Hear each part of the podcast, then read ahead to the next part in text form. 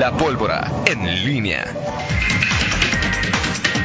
Son las 8 de la mañana con 51 minutos. Te saludo de nueva cuenta, mi estimado Miguel Ángel Zacarías Nicasio. Muy, muy buenos días. No hemos perdido nada desde que las 8 hasta ahorita, Miguel. Todo. Así ¿Te has enterado de.? No, Kiosco no. sigue siendo nuestro. Todo- todo bien, este, todo domo bien. de la feria. ¿todo? Todo bien, todo bien. Todo bien, perfecto. Vaya, que- vaya cosas. Este, oye, y a propósito, el estacionamiento, habrá que ver también, lo del estacionamiento es interesante, ¿no? O sea, digo, si ya pasa a ser que La orden de la jueza es entregar todo. O sea, si e- esa parte sí, o sea, ahí sí, te, sí obtienes una buena lana de ingreso. Yo, digo, eh, hemo- mientras no se revelen las cifras oficiales, hay estimaciones por el número de autos y el promedio que se cobra. No se cobra lo mismo un día de partido, el día de la feria que otros días, o el mismo, no hay la misma demanda. Pues hay quien estimaba entre hasta 9 millones de pesos al año, Sí. tan solo el estacionamiento. Sí, habrá que ver qué pasa con todo eso a partir de ahí. No, es que Miguel, yo te decía, la historia ya concluyó, concluyó de mala manera para las autoridades municipales. El asunto es qué se va a construir ahora, ¿no? Sí. O sea, yo lo platicábamos, Miguel, es este no sé, o sea, es decir, las opciones que veo pueden ser pues tan irrelevantes, te decía es ¿quién te dice que haya un acuerdo? ¿Y qué opinarías tú? Es una de mil hipótesis, no es ni siquiera la más avanzada, Sí. ¿no? Pues es una. Es qué opinarías de que eh, Roberto Cermeño le prestara sin cobrar nada, nada, el estadio al Grupo Pachuca durante dos años y medio, Miguel, con la única condición, con la única condición de que le cambiaran el uso de suelo al concluir ese... Digo, yo la veo poco probable, pero pues es... Mira, Toño, el, el- el punto aquí es, que- por eso te decía hace rato que el tema, eh, hoy, el, el hecho concreto, espectacular, más, más mediático, más llamativo y, y- y que tiene más impacto en, el, en, el, en lo que es el patrimonio público, pues es la pérdida del estadio, eh, por lo que representa. En, en- en- Digo, no nos daba nada, ¿verdad? O sea, es decir, al municipio no, le daba nada, le quitaba pero- incluso. Sí, ahora es un, es un de- para los aficionados al fútbol pues es un Claro. es un, es un símbolo Claro. que pues, Claro. tiene muchas cosas, ¿no? claro. Este, eh, ahora más allá de esto y ahorita que hablas de, de los temas eh, el, el tema es que eh, en, una, en una ciudad como esta en donde eh, las, los temas inmobiliarios han sido tan truculentos, o sea, es una historia además global, o sea, estamos hablando, estadio forma parte de ese polígono Claro. que a partir de los en las últimas décadas pues se ha eh, ha sido también eh, eh, ha anidado disputas eh, así es el centro también de muchos proyectos importantes ese polígono que conforman eh, desde hace a lo que era hace décadas el Instituto Luz Claro. lo que era el propio el propio estadio eh, Pues digamos que desde Francisco Villa lo hasta... que es el Poliforum. Sí, claro. O sea, y, y- y el, en concreto lo del estadio, pues ahí está. O sea, en, el- en 1999, cuando surge lo de lo del eh, la venta del fallida de Valente Aguirre a Puebla, pues empieza la disputa. Y, y el tema es que hoy hablamos de la pérdida del estadio, pero ya se había perdido eh, una parte de ese patrimonio público eh, que es donde se encuentra ahorita un hotel y una plaza comercial. Eso era parte también Claro. del patrimonio público. Eso era parte de, de- de- del todo. Y Claro. fue lo que pudo Y hoy sacar Carlos Ahumada. calladitos ellos, ¿no? Carlos, exactamente. Yo me acuerdo, o sea, es- es- pierde, este, venden estadio, pierden estadio, regalan estadio, en fin, todo ese tipo de cosas es parte de, de- de- de- de la historia y no es casual, es decir, al final quienes salen, quienes salen ganando con esa, eh, en, en ese, eh, Salieron ya ganando. ya salieron ya ganando son Roberto Cermeño y Carlos Ahumada. Carlos Ahumada, ¿por qué? Porque Carlos Ahumada es el que tiene el derecho a hacer uso eh, de esa de, de esos no- Sí, no- le no- cambian el uso. le del cambian el uso del suelo. Me vino a la mente porque el cambian el uso de suelo. Eso ya ocurrió en su momento Claro. con ese terreno que de origen era de, de Carlos Ahumada. Luego Carlos Ahumada lo vendió a un tercero y luego el tercero lo ¿Y hizo sabes quién autorizó ese cambio de uso de suelo? ¿Quién autorizó ese En cambio? términos de, de, de- de- de poder. ¿Quién? Juan Carlos Romero Hicks. Era gobernador. Digo, o sea, Sí, claro. la negociación fue con él. Exactamente, exacto. Entonces ahí, ahí está, es decir, esta historia de- del, del- del Estadio León, la, la pérdida del Estadio León como tal, tiene antecedentes y tiene antecedentes en donde se da algo muy común en esta, en esta, en esta ciudad, cuando los grupos eh, de interés se, so- se sobreponen y, y salen y salen ganando eh, en lo que es Claro. terreno en general, porque el terreno, todo ese terreno en donde está el estadio y donde ya está y donde está ahorita un hotel y un centro comercial era patrimonio público. Claro. Era patrimonio público. Y hoy ese patrimonio público Y fue a cambio de nada también, ¿verdad? se- se esfu- sí, de nada, o sea, al contrario. ¿Cuánto, o sea, si haces tú el- la cuenta de cuánto todo lo que le invirtió la autoridad a ese patrimonio No, público, pues, no era más fácil que lo, que lo hubiera vendido, que se lo hubiera cedido ya desde hace mucho tiempo, porque entre entre este eh, rentas que se pagaban por con en especie, este apoyos que se daban a- a- en, en condonación de, de impuestos, eh, entre muchas cosas, cambios de uso de suelo, pues tenemos que hoy otra vez como muchas muchas cosas en esta ciudad salen ganando el, el interés particular, el interés económico por sobre el interés público, pero no solamente salen ganando, sino que sale perdiendo el patrimonio en su momento con estos predios que eran del gobierno y que te acordarás de la demagogia futbolera que decía el estadio del pueblo, el estadio es de todos. Bueno, pues hoy, hoy el estadio ya se acabó esa, Digo, que frase. también era un poco de... Pues sí. eh, yo no sé. Pero a ver,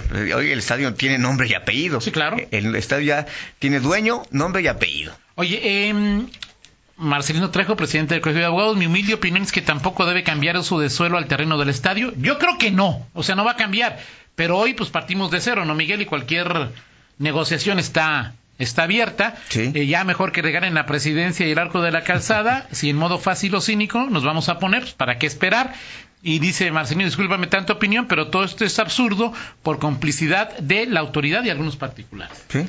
Particulares que hoy están muy calladitos. Y Calladitos. que ganaron una muy, Bueno, muy buena hacen, lana, ¿eh? Hacen negocio exactamente con todo eso.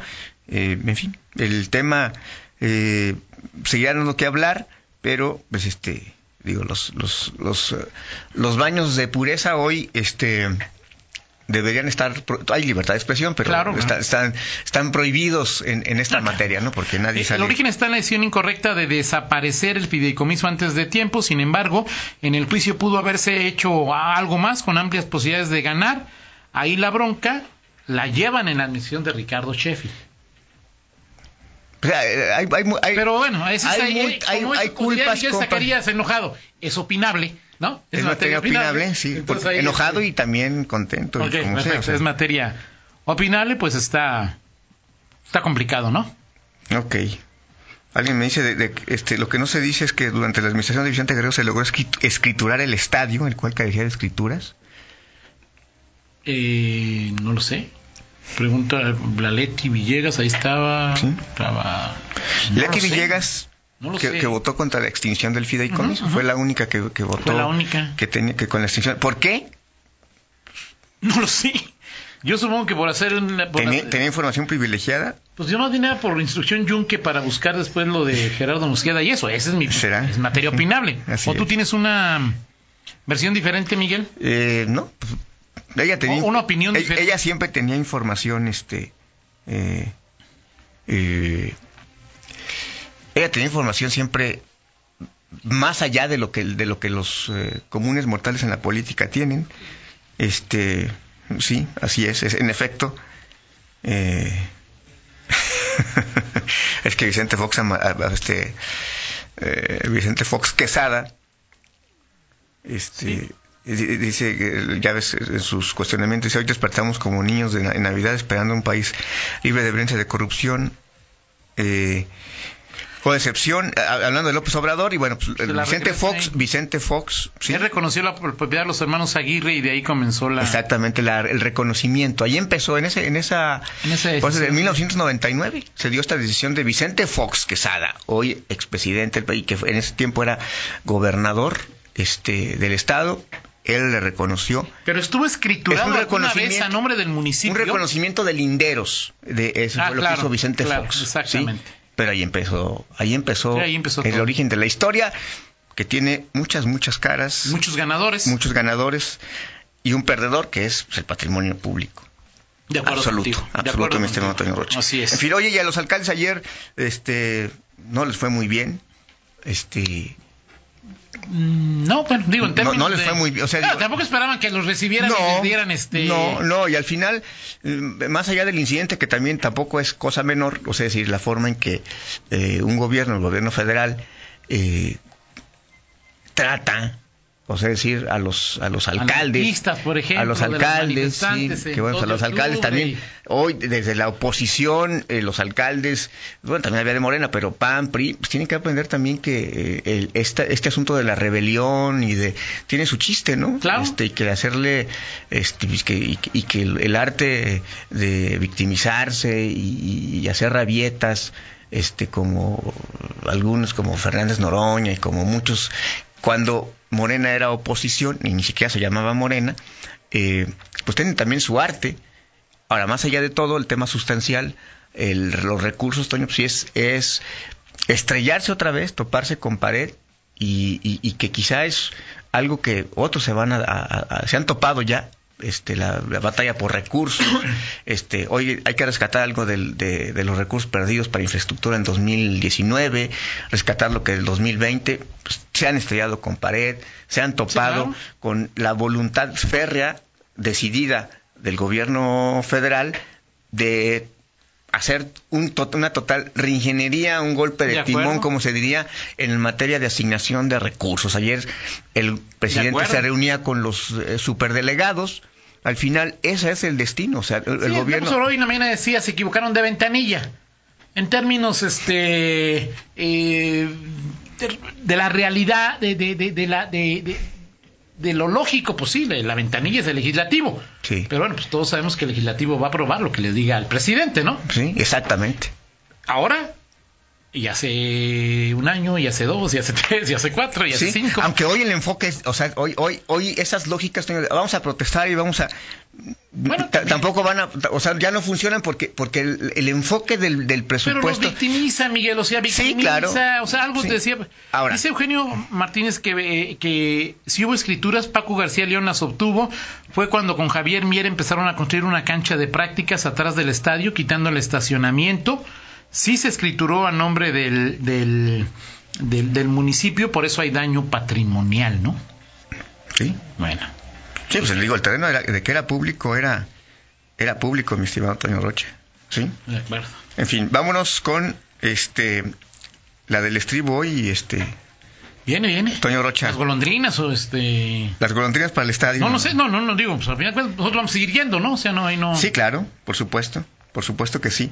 Bueno, pues hoy es Día del Médico, Hoy es día del médico. Sí, entonces saludos a todos nuestros eh, radioescuchas que son médicos, amigos médicos. Tú seguramente tienes este médicos, Toño Rocha, que son este Mi cuñada es doctora, ¿no? Ahí, este... Sí, a, o sea, a todos los que... a- y estaba buscando una canción de, de, de- de médicos, este, pero pues como no encontré y me te gusta vas a esta arrancar canción, con Tintán. este sí, porque Sí, no, no, cumplen no, no, una- no, un- no, no, Creo que tenemos muy buenos médicos. No, Toño. Es una buena canción de los Spin Doctors. Spin Doctors creo que es noventera. Ok. Se llama Dos Princesas, Two Princess. Muy buena canción. Spin Doctors. ¿Alguien, alguien, alguien protestó? No puede ser, ¿eh? El, el pitufo gruñón ya. No, no, no, no, no, no, no, es que, es que Oscar, es que Oscar dice que si también ellos merecen felicitación. ¿Quién? Ah, ok. No, ¿verdad que no? No, No, claro que no. Sí. Bueno, ahí está. ¿Conoces esta canción, Toño Rocha, o no? Em, No, ¿verdad? no, No la conoces. no, no la conozco. Te falta barrio. Como Sí, claro, ya lo he dicho. como siempre, sí, ya ves que en el barrio buscas puras canciones en inglés, tienes Así toda la razón. Dirías, me falta suburbio, porque es una canción más de los suburbios de Estados Unidos, pero... ¿En qué, ¿Dónde la viste tú, Villas de San Juan, este, de Barrio Arriba, El Cuecillo?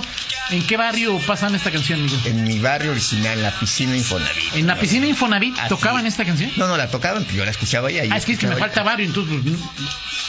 Gracias, Miguel. Lamentable, Toño, lamentable. Eh, pausa, regresamos. En línea con Toño Rocha. Síguenos en Twitter, arroba Antonio Rocha P y arroba guion bajo en línea.